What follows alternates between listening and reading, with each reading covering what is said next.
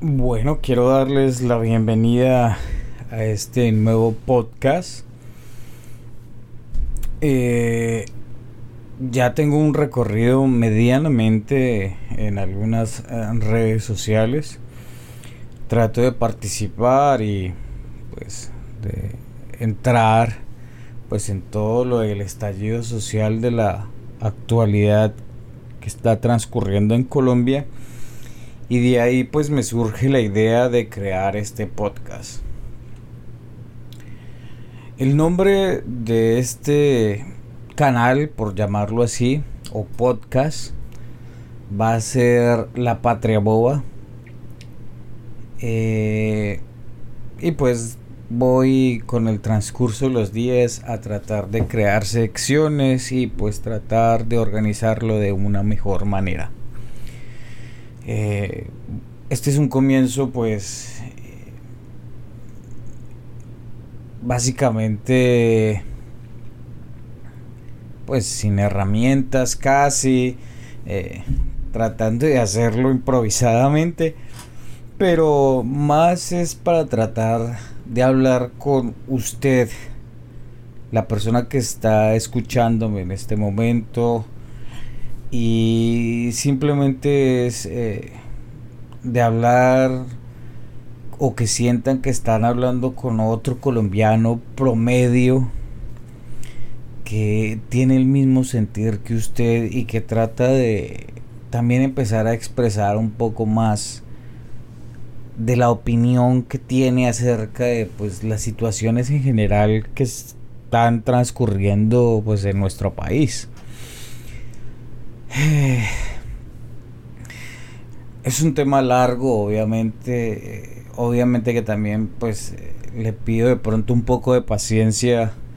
Eh, de pronto, pues, para empezar a, interpretarme o de pronto a entender un poco la mecánica que voy a utilizar. Soy nuevo en esto. La idea mía es simplemente dar una opinión y tratar de hablar con ustedes de aquí a mañana. La idea mía es poder entrar en debate con más personas y tratar de que esto sea de opinión popular. Nosotros si queremos realmente generar un cambio dentro de nuestro país, lo importante es empezar a empoderarnos realmente de los espacios políticos como arma de cambio real en este país. Eh, soy un colombiano promedio. No voy a dar mi nombre porque simplemente quiero ser un ciudadano más. Sí, no quiero ser reconocido por un nombre, no porque tenga miedo, no, es simplemente porque soy la voz de un colombiano más, un ciudadano más, una persona más. No quiero ser otro nombre, otra fama o por conseguir seguidores. A mí no me interesa eso, la verdad. Yo tengo mi trabajo, tengo pues mis cosas afortunadamente no soy estrato alto, no soy estrato medio, soy una persona de estrato bajo, simplemente esto no es tampoco que me interese, yo tengo mi trabajo y ya. Simplemente es crear espacios. Yo creo que muchos deberíamos hacer esto. O sea, porque esto hoy hoy justamente alejándome un poco del contexto en el que estoy hablando con ustedes empecé a escuchar, yo escucho mucho a René Jiménez, si ustedes me llegan a escuchar en algún momento, los invito también al canal de, de René. me parece genial el hombre, el trabajo que hace. Y eh, lo escucho por YouTube. Lo, lo veo, mejor dicho, en las transmisiones que él tiene en vivo. Y hoy nos estaba haciendo una recomendación el hombre de ver hoy 30 de junio del 2021. Nos estaba haciendo una recomendación de ver un video de un youtuber colombiano radicado en España. Y la verdad fui a verlo y me pareció genial porque hubo una entrevista que le hizo en compañía de Margarita Rosa de Francisco a dos eh, pues representantes de la cámara se me pasa ahorita el nombre específicamente de los, de los dos personajes son reconocidos son personas pues bastante progresistas que me, me, llaman mucho la atención en este momento y espero de pronto me tengan un poco de paciencia mientras le cojo un poco más el tiro pues a todo el sistema para tener también pues datos mucho más específicos acerca de nombres y eso. Bueno y hoy estaba escuchando justamente ese canal y ese esa como reunión que tuvieron ahí entre los representantes, otra persona, Margarita de Rosa Francisco y el youtuber. Y él le decía algo muy específico a Margarita Rosa de Francisco que la verdad me gustó. Y él le decía, sabes que el día que tú participaste con los Danieles, tú decías ahí que realmente tú no conocías mucho de la política y que te interesaba empezar a aprender. O sea, cuando él, y fue hasta cómico porque ella como que no le entendió mucho la premisa que él hizo, pero realmente lo que él dijo fue muy cierto. O sea, cuando ella entró como a participar en el tema, uno siempre tiene como un, un pragmatismo con estos personajes porque uno piensa que ellos y sobre todo actores, actrices, pues son medianamente plásticos y es la verdad, eso es lo que pensamos muchos colombianos acerca de pues de todos ellos, ¿no? Porque pues ese mundo es plástico. Ese mundo es plástico, personas muy banales, personas muy materiales, personas que se mueven conforme se mueva la sociedad y a la sociedad a la que ellos pertenecen, que es una sociedad pues medianamente pudiente ¿sí? oligarquía, burguesía.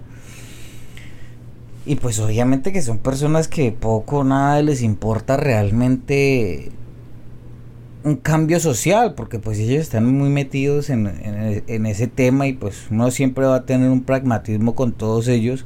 Hoy en día pues sí hemos visto que muchos han salido como a participar de todo este cambio social y que han hablado un poco acerca de sus vidas en general y queda uno como boquiabierto, ¿no? Queda uno como mierda, o sea, si son humanos, si tienen esa parte humanidad a pesar de que están en un mundo plástico.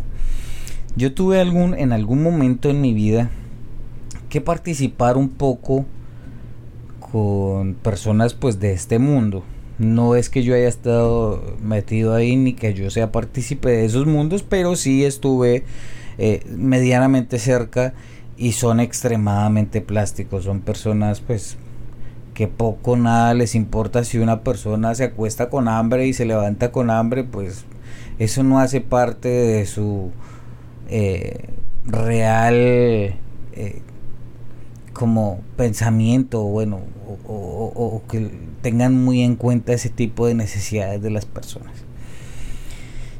Y pues Margarita Rosa, eh, el, hombre le decía a Margarita Rosa de Francisco que, que, le sorprendía porque pues sí, él tenía como cierto pragmatismo de que ella pues iba a iniciar como en este mundo, entonces la, dijo pues como que van a entrar es más como en el, en, en el show mediático de traer sí a Margarita Rosa de Francisco y tal. Le decía, y pues obviamente que cuando ella empieza, y sí, yo también que vi los Danieles, cuando ella dice, es que yo no sé nada del tema. Y estoy aquí para empezar a aprender y empezar a, a conocer acerca de esto porque me interesa. Para mí también rompió en ese momento un paradigma que yo tenía pues de todos ellos.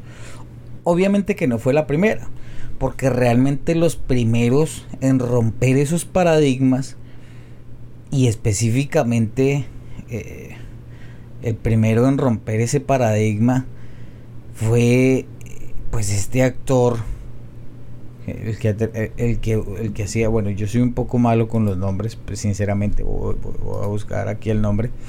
Esto lo estoy haciendo hoy eh, muy improvisado realmente y espero, vuelvo y le repito, yo sé que va a ser una hora un poco cansón, pero esto es nuevo para mí, esto, la mecánica es nueva, estoy haciéndolo de, de, de, de un momento para otro. Entonces no tengo nada muy, muy bien estructurado en este momento porque lo quiero hacer así, que me salga de lo que quiero expresar del momento y ya, porque quiero hablar con la otra persona que está allá como si estuviera conversando en cualquier momento, en cualquier circunstancia, estoy sentado en cualquier lado y estamos hablando miércoles. Es así de sencillo que quiero hacer este podcast. Y eh, Julián Román, ya me acordé el nombre. él, él, él, él, rompió el paradigma en mí porque, pues, mierda, como que yo dije, ve a estos manes, ¿no? Y ya después Juan, y bueno, y muchos de ellos así. Estoy hablando mucho de nuestra de nuestro jet set criollo, ¿no? Pero Margarita Rosa de Francisco sí me rompió un paradigma porque yo a ella la veía extremadamente plástica, extremadamente... La palabra es tonta. Eh, por muchas cosas que, que, yo vi, yo soy... No soy joven, no soy anciano tampoco, soy término medio, por decirlo así. Y yo en mi infancia pues sí alcancé a verla a ella en, en, sus novelas. No es que sea novelero, no soy muy amante de las novelas, pero pues hay novelas en general que gústele o no le guste uno, escuche uno o, vea o no esto, pues uno las alcanza a escuchar. Como aroma, café, aroma de mujer, algo así, bueno. Eh, eh, pues obviamente yo, yo me acuerdo de niño, yo verla y bueno, y en fin, y esto. A pesar de que pues Martín de Francisco es, otro paradigma y, y que es cómico y la familia de ella eh, con, la, con la mamá que también es una tesa y el papá también es, es, otras personas. O sea, esa familia en general es, es, chéverísima. Entonces rompió un paradigma en mí. en ese momento porque yo decía, vea, o sea... Y ella decía también ahí en ese momento, es que todos tenemos, o sea, qué interesante sería que todos empecemos a participar de esto, de este momento de quiebre social. Que no sea solo Levi, Wally, Lalis, eh, René, el, el, Chanero, bueno, los mismos de siempre que siempre vemos, bueno, y otros chicos nuevos que han salido. Realmente si ha habido el estallido social que tenemos en la actualidad ha hecho que mucha gente, muchas personas, perdón, o mucha gente trate de entrar a participar dentro de todo este contexto. Y eso es genial. O sea, a mí me parece genial. Porque si nosotros queremos realmente generar un cambio, el cambio se empieza a generar es desde un, desde un despertar de nosotros mismos como personas políticas. Yo soy muy amante, yo tengo dos héroes en mi vida. Uno de mis héroes es Jaime Garzón, como yo creo que es el de muchos. Y otro héroe eh, o heroína, por decirlo así, es Diana Uribe. Yo soy muy amante, yo soy yo tengo yo soy profesional en una rama de la ingeniería. Estudié derecho, no lo terminé. Me gusta mucho el derecho y me gusta mucho la filosofía y la historia. Soy amante, apasionado, mi mejor amigo es filósofo. Me gusta mucho la historia. Yo eh, siempre he pensado y se, y se lo he escuchado a muchas personas en el mundo, entre esos uno Jaime Garzón, que el que no conoce su historia tiene tendencia a repetirla y es muy cierto, muy cierto. Mire que realmente yo tuve también un despertar. Yo también fui soldado porque yo provengo de una clase baja popular, yo era pobre, pobre, pobre.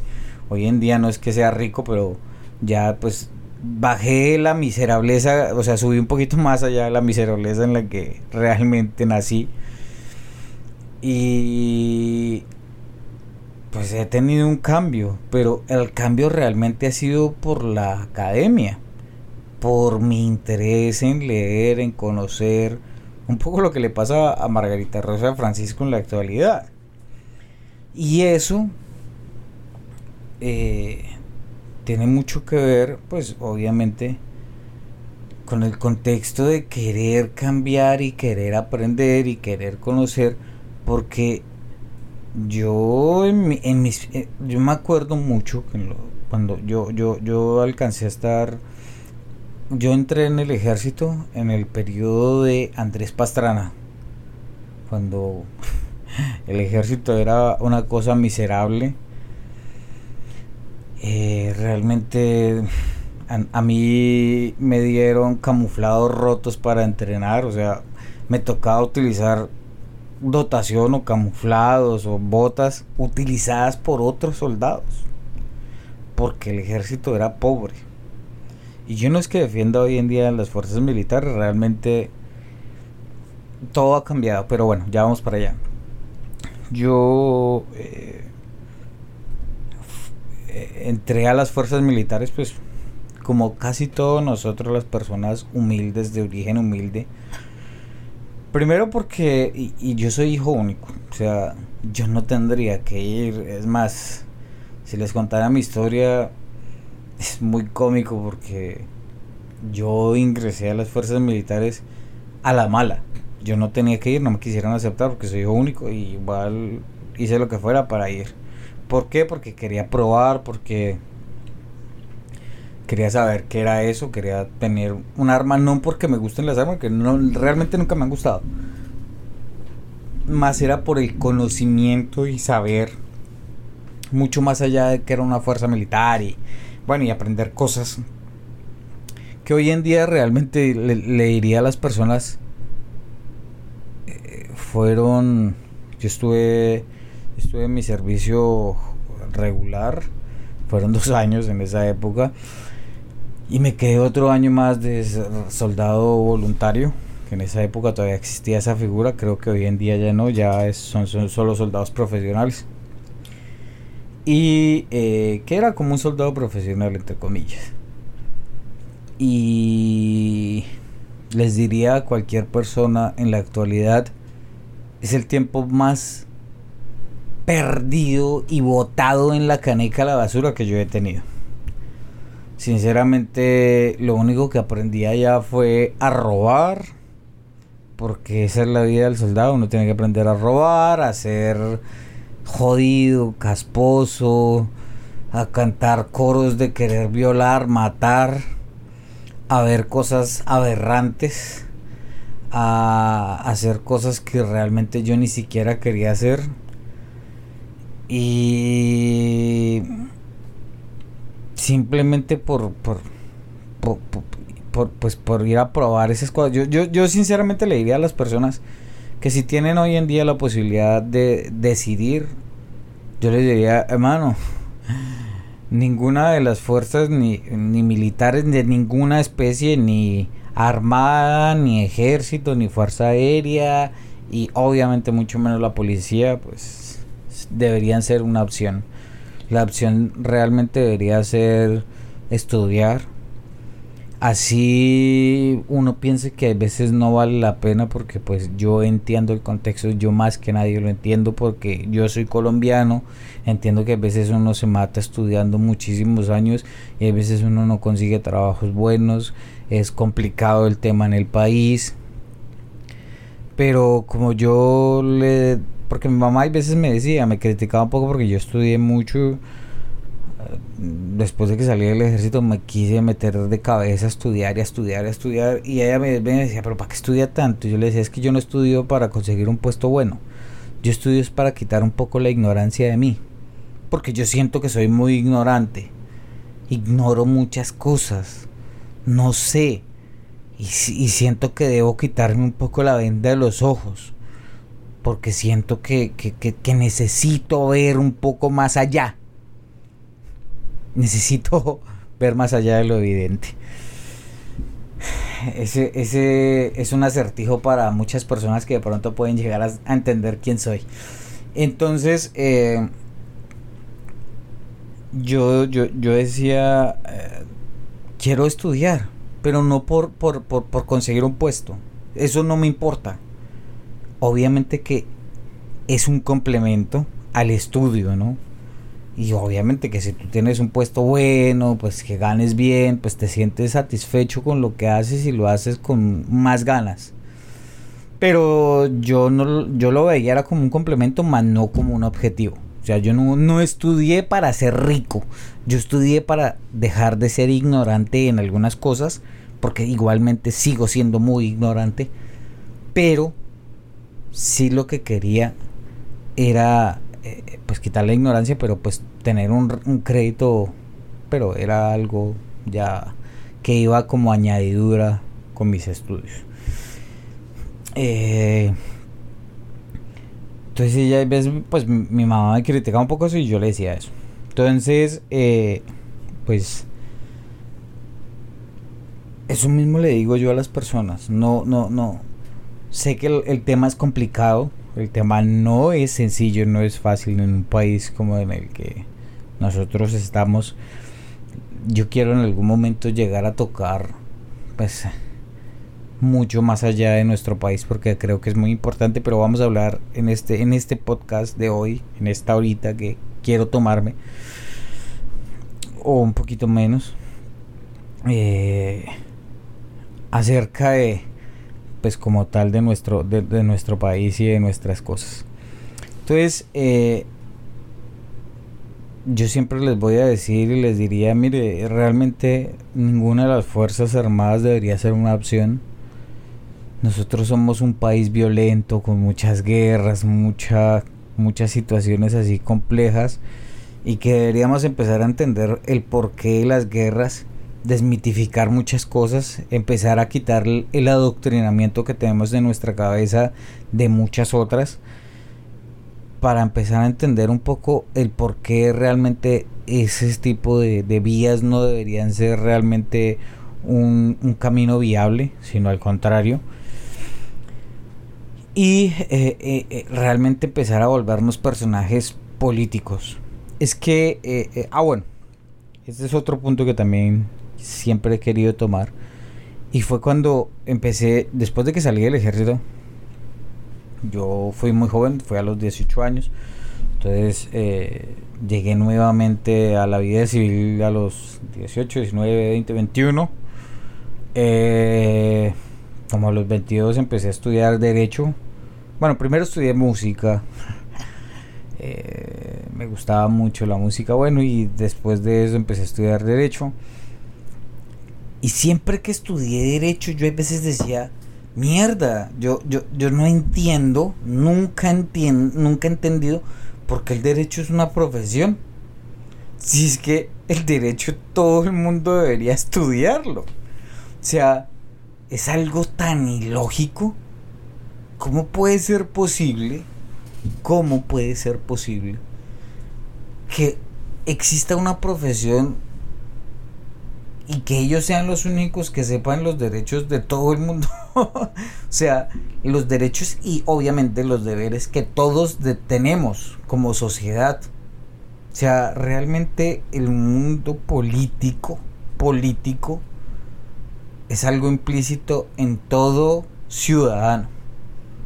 Y eso es algo que nosotros todos debemos empezar a entender. Yo peleo a veces mucho con las personas porque yo les trato de decir, venga, pero interesen como, o, como que interesen o sean más participativos de la parte política y me dicen como que, ah, es que esa miércoles no, como que qué fastidio, como que, que la corrupción, que lo mismo, bla, bla, bla, bla, bla. Yo les digo, ustedes no entienden que realmente es que la política está en todo, o sea, hasta en el aire que usted respira es político. O sea, todo es político y usted no debe ser ajeno a la parte política, debe desmitificar eso. Y a eso es a lo que yo les digo que es adoctrinamiento. Realmente nosotros somos como sociedad unas personas adoctrinadas. Nosotros estamos adoctrinados. ¿Por qué? Porque nosotros tenemos muchos paradigmas en nuestra cabeza. Obviamente que eso tiene que ver mucho nuestras generaciones anteriores. las generaciones de nuestros abuelos, de nuestros padres. Y obviamente que gracias a nosotros, yo soy de la generación, como dice Andrés López, no soy de la generación de la guayaba, sino de la siguiente. O sea, la generación Y creo que es... Soy de la generación que, bueno, es que él hay veces cuando habla de ese contexto, él mezcla, o sea, en, en esa, bueno, me estoy saliendo un poco del tema, pero él cuando habla de esas generaciones, yo siento que él la embarra porque él habla de la generación de la guayaba, pero es que hay cosas de la guayaba que yo como la siguiente generación también viví. Yo decía, mierda, pero este man mezcla un poco de eso. Bueno, digamos que yo soy un poco mitad generación de la guayaba, mitad de la otra. Pero realmente la generación de nosotros, y yo sé que es de muchos, y ojalá que muchos puedan, yo pueda llegarle a muchas personas. Y si me están escuchando otras generaciones, en el momento que escuchen este podcast, pues les digo, o sea, nuestra generación, que, o sea, la mía, a la que yo pertenecí, por decirlo así, para ser inclusivo, no para ser eh, dueño de una generación. Yo soy de los que alcancé a jugar en el parque sin un, pues, sin un smartphone y sin nada de ese tipo de cosas y jugar en la calle y bueno y divertirme de esas maneras muy tradicionales pero alcancé a tener la introducción del computador, la introducción del internet. Entonces yo estoy entre, entre los dos, entre ese mundo que no tuvo internet y el mundo que lo empezó a tener y el mundo que lo tiene. O sea, es una generación, una maravilla. Eh, y eh, pues obviamente que nosotros alcanzamos a entender un poco los paradigmas de las generaciones anteriores, de nuestros abuelos y de nuestros padres que son generaciones extremadamente cerradas y adoctrinadas. Adoctrinadas por la iglesia, por el sistema, por el gobierno, por las personas, por la sociedad. es un adoctrinamiento realmente asqueroso. Es un adoctrinamiento histórico. Es un adoctrinamiento que debemos empezar a entender. Por eso yo les digo que eh, yo voy a empezar a hablar un poco más allá de, Colombia. Yo quiero empezar a hablar primero de Sudamérica, después de Latinoamérica y a nivel global. Bueno, y de América. Eh, nosotros somos unas personas muy adoctrinadas. Y Colombia es un país extremadamente adoctrinado. Yo sé que es una falencia que tenemos muchos países en Latinoamérica y en el mundo. Pero nosotros somos muy adoctrinados. Eh, parte pues culpa de, mis amiguitos españoles. Porque ellos también están adoctrinados. Y yo no me quiero meter en temas eh, religiosos. No quiero herir, herir susceptibilidades, ni tampoco que quiero que se cierren y digan, ah, este hombre es como anárquico o eh, no creyente o bueno, o está atacando mi religión o ateo o lo que sea. Eh, y, y, pues realmente no vamos a hablar de esos temas, simplemente digo es que obviamente que cualquier religión pues te va a adoctrinar, porque pues siempre, siempre te van a meter ciertos paradigmas, ¿no? Y, pues eso tendría eh, eh, a nivel histórico, si tú te pones a entrar y estudias bien acerca del tema, o sea, yo critico las religiones, pero yo antes de criticarlas, yo me tengo más o menos, yo no puedo decir que, ah, yo me leí la Biblia de pe y la conozco, pero yo te puedo hablar del Génesis hasta el Apocalipsis y te puedo estar hablando de ahí, salvos, lo que quieras y te hablo. Y no soy creyente pues en, el catolicismo, bueno, el cristianismo en general, pero yo también te puedo estar hablando de versos del Corán y también te puedo hablar del Bhagavad también te puedo hablar un poco más allá de pues un poquito de la religión mm, budista y también te puedo hablar un poco del chintoísmo, o sea, para realmente uno empezar a criticar algo, y eso es algo que yo siempre he tenido, es que para criticar algo tú tienes que empezar primero a conocerlo para decir, esto me gusta o esto no me gusta.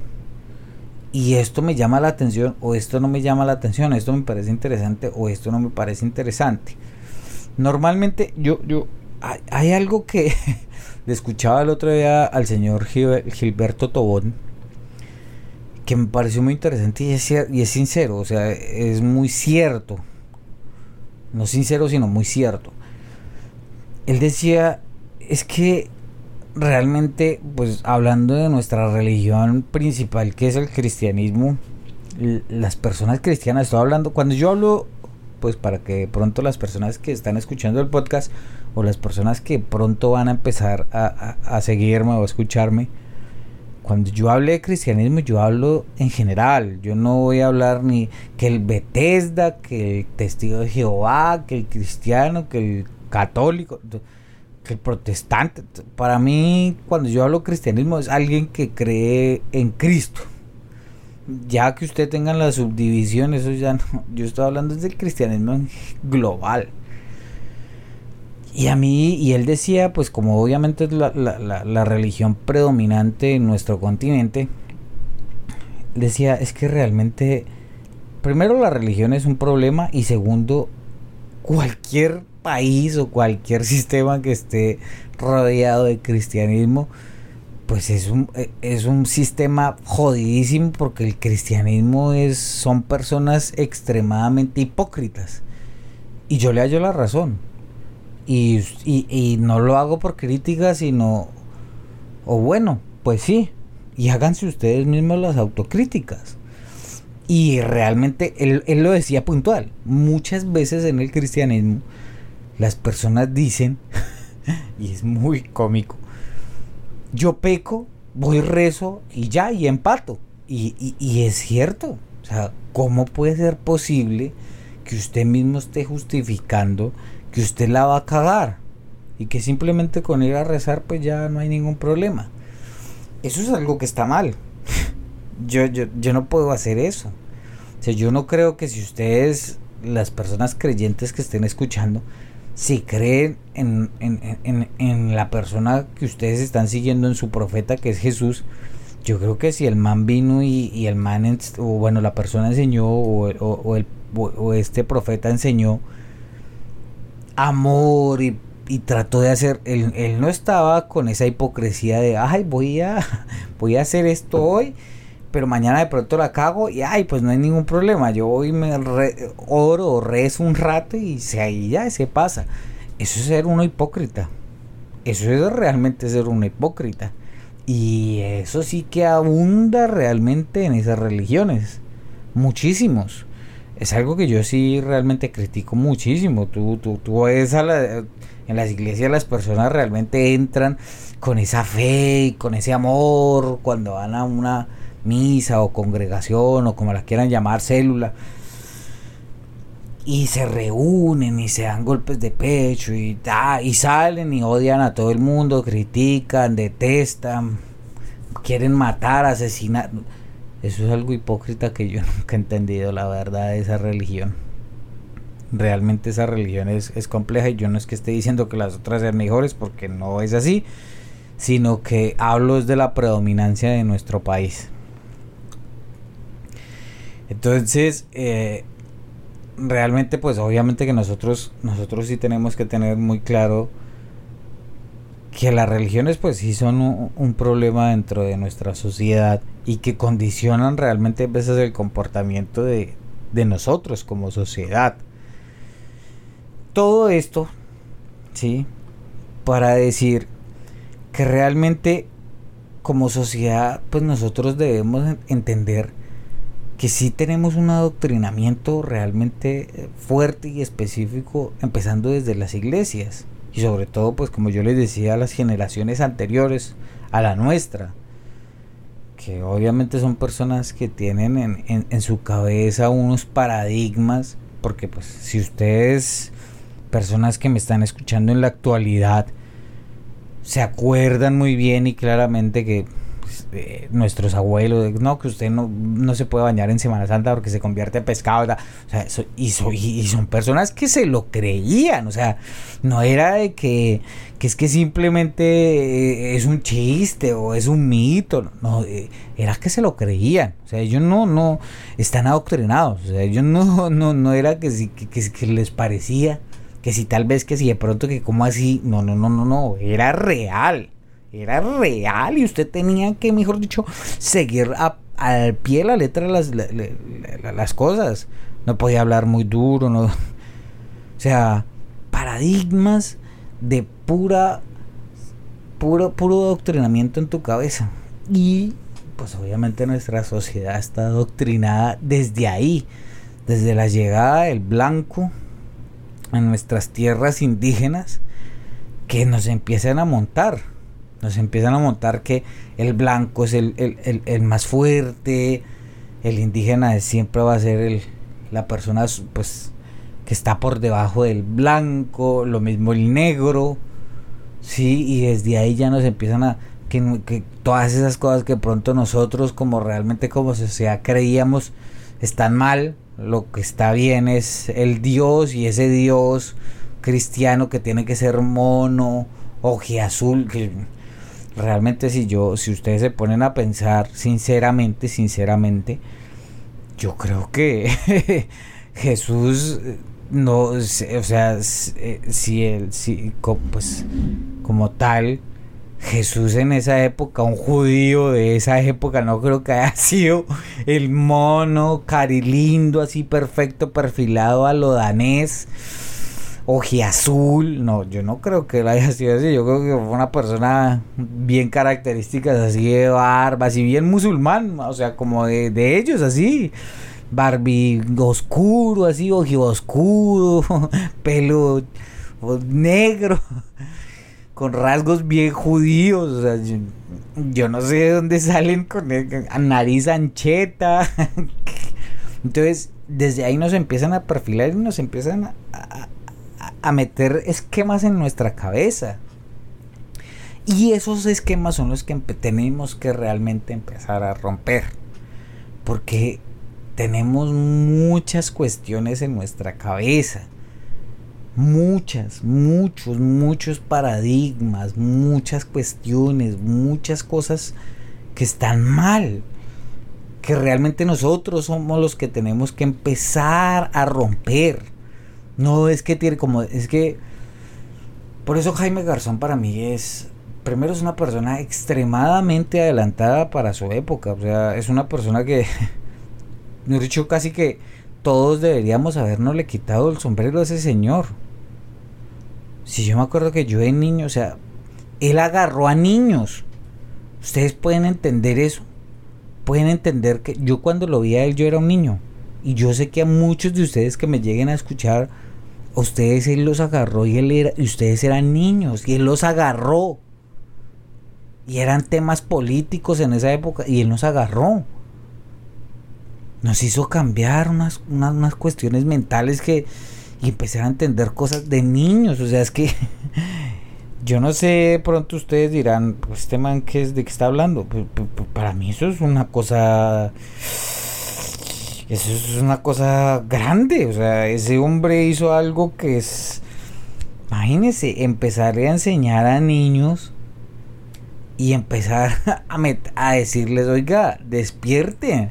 están, están en un pilas que ustedes van a ser las nuevas generaciones y todos sus papás y sus, y, sus abuelos están en la inopia, o sea, ellos están, eh, ellos viven en otro universo, están por allá en una cápsula ya metido donde realmente existe una élite y, y, alguien abajo y el de abajo tiene que seguir rindiéndole pleitesía al de arriba.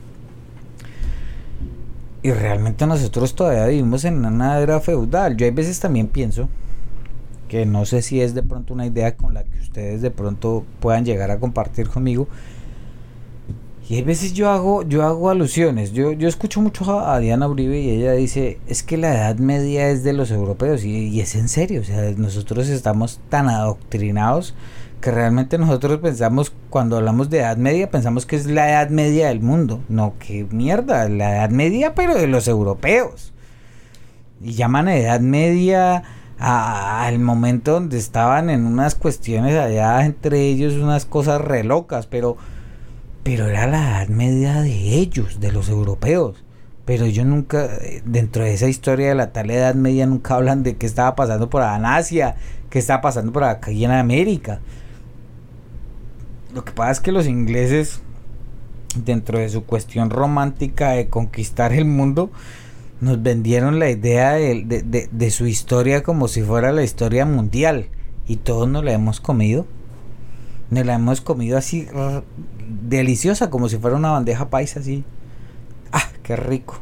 Eso es lo que nos contaron ellos y la hemos asumido como si esa fuera la historia universal. Como si eso, lo que ellos dijeron fue lo que es. Es más, que ellos son los pueblos originarios, ellos son los pueblos chachos. Y, hoy en día, miren, nos hemos dado cuenta que por lo menos nosotros, nosotros los, los, los suramericanos somos un pueblo originario y muy antiguo. Demasiadamente antiguo. Vaya, miren el Chirajara nosotros realmente somos antiguos. Nosotros somos como ellos, ellos también. Nosotros somos pueblos originarios. Nosotros deberíamos ir a besarles el pie a, todos esos indígenas y decirles, ojo, por favor, déjenos ser sus amigos y enséñenos, por favor, oh señores, ustedes son originarios y lo mismo pasa con los pueblos babilónicos, todos esos pueblos de por allá de Irak, Irán, Egipto. Nosotros deberíamos ir y besarle los pies a ellos y decirles, ojo, ustedes, ojo, que han habitado estas, esta humanidad desde, uh, desde los, y los negros, obviamente, las personas de África. Yo les digo negros, a mí, a mí, y no lo digo por racismo, yo le digo es porque es el color de la piel, es que, o sea, ¿qué tiene que ver? Sea, es que uno no debería sentirse mal porque le digan así, es que es mi color de la piel, yo soy indio. Y a mí no me debería dar es que esos son los paradigmas que empezamos, tenemos que empezar a quitarnos. Bueno, entonces las personas afrodescendientes, porque pronto se pueden llegar a sentir, pero pues no. Pero bueno, nosotros deberíamos decirle a, todos esas tribus africanas y todas las personas, ir a besar los pies y decir, oh señores, ustedes que han habitado esta, o, o, esos, esas personas de por allá Australia, esos que todavía que, esos indígenas que se ven así súper todavía de edades deberíamos ir a besarle los pies y decirle ustedes que han habitado esta tierra durante eh, décadas y décadas y bueno y siglos esta miércoles ustedes deberían decirnos puta enseñarnos imagínense esa gente cuántos eras o sea cuántos cuánto tiempo ha vivido acá cuánta historia llevan en su genética y en su sangre esa gente sí es antigua esa gente sí, y nuestros indígenas también son muy antiguos, muy. Nosotros debemos es empezar a rendirle pleitesía realmente a ellos. Ellos sí son realmente, son, son, nuestro origen, o sea, son pueblos originarios. Nosotros debemos empezar a rendir y, y tenemos tenemos un discurso en nuestra cabeza que nosotros pensamos es que los pueblos blancos son los ásperos y que ellos son los de la historia y los del... Y estamos adoctrinados. Adoctrinados total, totalmente. Y esos son los paradigmas que pues quiero empezar a, romper con todos ustedes aquí. Porque para empezar a volvernos entes políticos debemos empezar a conocer de historia, filosofía, obviamente que quieren, quieren conocer realmente de historia y cosas. Vaya, sigan a Diana Uribe. Diana Uribe está aquí en podcast. Escúchenla.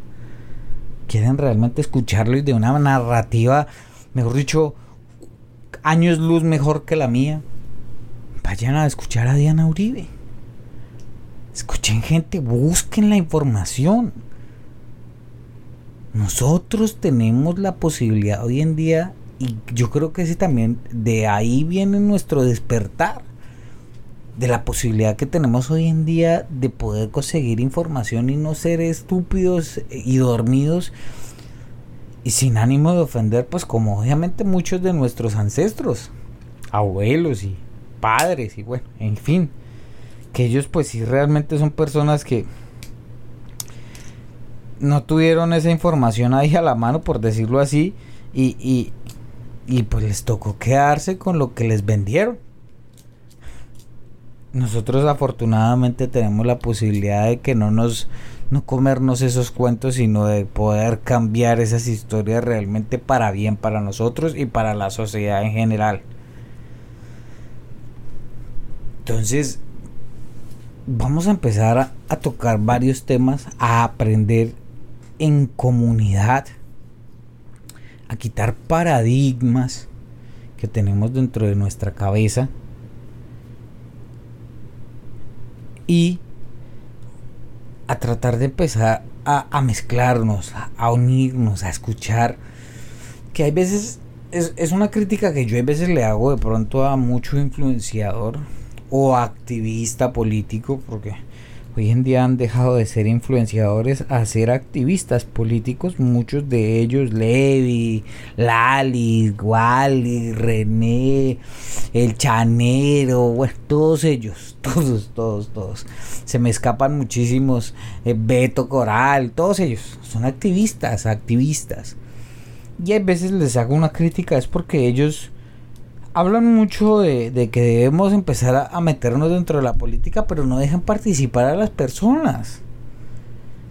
Y estos espacios deberían ser más participativos de personas del común. Obviamente, de las personas que quieran participar. Y pues también no es de para, tampoco es para todo el mundo, pero si habrá gente que de pronto levante por ahí de vez en cuando la mano y diga, mierda, yo quiero participar, quiero ir y hablar y expresar y tener charlas. Porque es que muchas veces, como ejemplo, hay veces puede que me pase a mí. Mire, yo tengo muchas cosas de pronto que decir, que hablar, que expresar. Y de pronto lo dejo para mi círculo cercano, para las personas que medianamente conozco y puede que usted, el que está escuchando ella, piense exactamente lo mismo que yo. O piense otras cosas que hasta pueden ser más interesantes. O bueno, no sé. Y realmente se quedan allá. Se quedan ahí en un trasfondo que muchas otras personas podrían estar escuchándonos y diciendo, mierda, sí. Yo pienso igual que este man. O yo le critico esto, pero esto está interesante. Entonces son cosas que realmente nosotros debemos empezar a cambiar. O sea, si realmente nosotros queremos ser una sociedad mucho mejor, debemos empezar a ser más participativos. En todo el sentido de la palabra. es que me estoy riendo porque me acordé de algo. Tan adoctrinados estábamos nosotros y tan imbéciles somos que no sé cuántos de ustedes de pronto han escuchado o escucharon en su momento que nosotros éramos la Atenas suramericana. nosotros la Atenas suramericana. O otro adoctrinamiento de esos también hermosos que siempre nos tuvieron que nosotros éramos de los países más felices del mundo. Único un país tan vuelto mierda como el que tenemos nosotros, donde existe desplazamiento por todo lado, muertes por todo lado, narcotráfico, delincuencia común. ¿Usted puede ser feliz en un país como esos? Y lo más chistoso, ¿usted se puede creer que usted es feliz en un país como esos? ¿O realmente usted es tan ignorante? Para comerse el cuento de que usted es feliz en un país como esos y tan adoctrinado. Es simplemente una pequeña reflexión que les voy a dejar ahí a ustedes para que lo piensen y lo analicen. ¿Qué tan adoctrinados están ustedes? Para sentir o uno que eran las Atenas suramericanas. O sea, yo me acuerdo mucho, no sé, de pronto muchas personas jóvenes que estén escuchando esto de pronto no saben, pero oh, me acuerdo mucho que cuando nosotros estábamos pequeños, eh, hablaban mucho de que nosotros éramos la Atenas suramericana y mirábamos por encima a Perú, a Ecuador. Decíamos que no, que esos países eran de indios, de por indígenas, por ah indiecitos esos que no saben ni dónde están parados. ¡Ah! ¡Qué asco! O en su debido efecto que siempre nos han vendido cuento y eso sí ya es general, que eso lo debemos saber todos, que no, que nosotros somos un país extremadamente feliz. O sea, no es que nosotros saltamos de la dicha. O sea, nosotros, tú te, tú, tú, tú hay veces comes una huepanela con pan y con, y, con queso o un yogur con chocorramo de almuerzo y eso te hace feliz. Tú vives encantado de la vida porque imagínate la, la cantidad de proteína que te tomas ahí, que te comes ahí es... No, eso te hace llenar toda tu, todo tu cuerpo de ferormonas de la felicidad. Y ese cuento no lo creímos. Muchas personas, y lo digo por conocimiento de causa, muchas personas se lo creen. Que realmente nosotros somos felices. ¿Y quién hijo de putas puede ser feliz en un país como ese? En un país donde desaparecen la gente. En un país donde la descuartizan. En un país donde la donde las fuerzas supuestamente de orden como el ejército o la policía son tus peores enemigos. En un país donde muchas personas no tienen que comer. Y también lo digo por conocimiento de causa. Muchas veces mi almuerzo y mi comida era un chocorramo y un yogur. Porque o, o comía o pagaba la universidad. Entonces, y te hacen comer de que eres feliz. Con esa vida eres feliz. Eres extremadamente feliz y, por dicho, ¿qué, qué, más felicidad le pide usted la vida?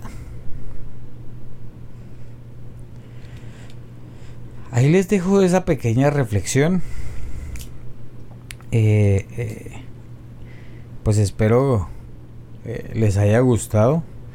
Primero. Segundo, voy a empezar a pues a mover un poco más esta red social para comenzar. Voy a la idea mía es también traer otras personas comunes y corrientes, como son muchos activistas que no tenemos eh, divulgación en ningún medio, sino somos personas del corriente, del común, que queremos hablar, que queremos expresar, que queremos soltar opiniones y que ustedes se identifiquen y también sean participativos con nosotros. Lo que le digo, yo no, no necesito de dinero, yo no les voy a pedir dinero, ni que me den baquis, ni nada de esas vainas. Aquí simplemente es participar, expresarnos, hablar, conocer, identificar, empezar a apropiarnos realmente de nuestra ciudadanía y ser entes políticos y empezar a conocer realmente de las cosas que tenemos de paradigmas en nuestra cabeza y empezar a desmitificarlas. Porque yo si yo si yo lo veo como error en mí, creo que pues probablemente aplicará para muchos. Otros dirán, "No, que va. Yo vivo en el país de las maravillas." O sea, puta, déjeme ahí. Yo a veces, ya para cerrar, hago mucho la alusión de Matrix. Esto es, e, esto va a ser como Matrix. Yo simplemente les voy a poner dos pildoritas. Le digo, ah, marica, es así de sencillo. Aquí le tengo la roja y le tengo la verde. Papi, usted, usted escoge. ¿Cuál quiere? La roja simplemente sigue ahí en el transcurso que va. Usted, usted está en el mundo feliz. Usted está, mejor dicho, feliz y contento. Va y baila reggaetón, salsita, merengue, ta ta ta, coca, tal, la que venga y tal. La guerrilla es lo peor, el no sé qué, tal, si sé cuándo, y etcétera, etcétera, etcétera, etcétera. Y cualquier lo es el enemigo del pueblo. O le vendo la verde. Bueno, no se la vendo, se la doy. Ahí está obsequio. Te la verde que obviamente es un poco más dolorosa, es triste, como digo, puta, triste, triste, triste. Con mucho dolor, muchas lágrimas, mucha sangre, mucha descuartización, mucho desaparecimiento.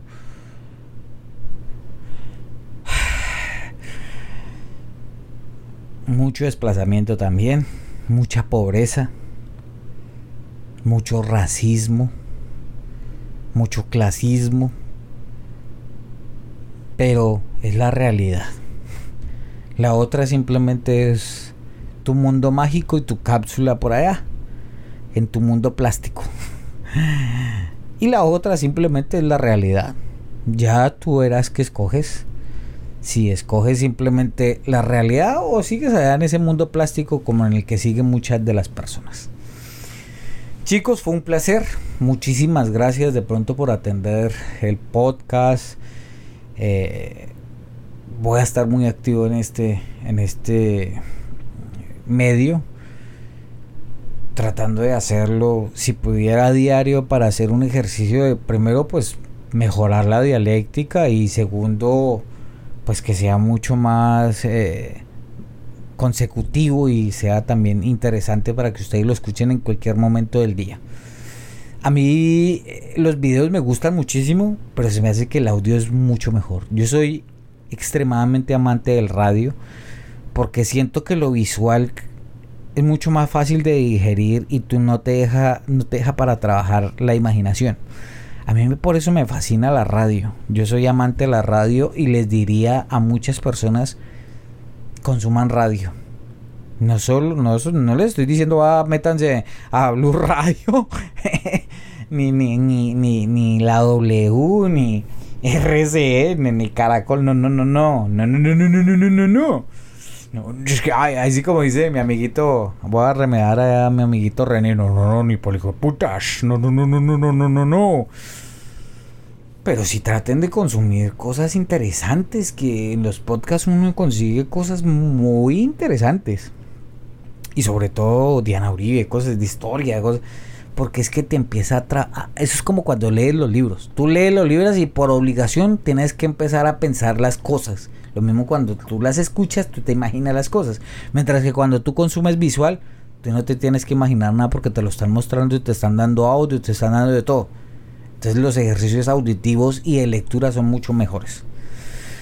Eh, muchísimas gracias. No les quito más de su tiempo y eh, nos estaremos hablando. Recuerden, esta es la patria boba.